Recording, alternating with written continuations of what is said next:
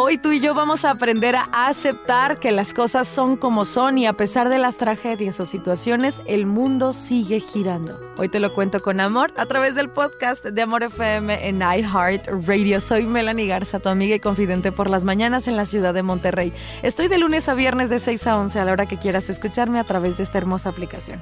Búscanos como Amor 90.9 Monterrey. Ahora, ¿cómo que el mundo sigue girando? Espero que al elegir este podcast termines con una sensación de tranquilidad y puedas aceptar las cosas como son. Una verdad absoluta es que detrás de un lunes siempre vendrá un martes. No importa si el lunes estuvo terrible, siempre habrá un martes al día siguiente. La vida continuará. Por eso te invito a que sigas tus sueños, a que tomes las riendas de tu vida, a que afrontes tus miedos y hagas que cada experiencia cuente.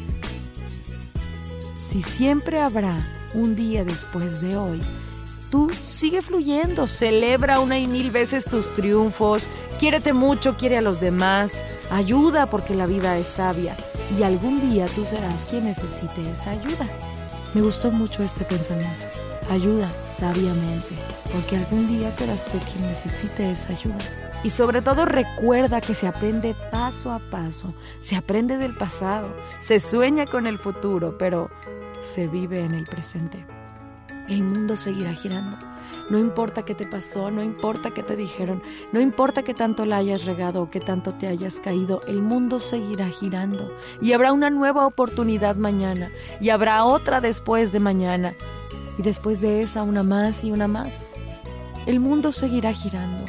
Las oportunidades para mejorar seguirán apareciendo. Tu evolución seguirá siendo posible. Piénsalo.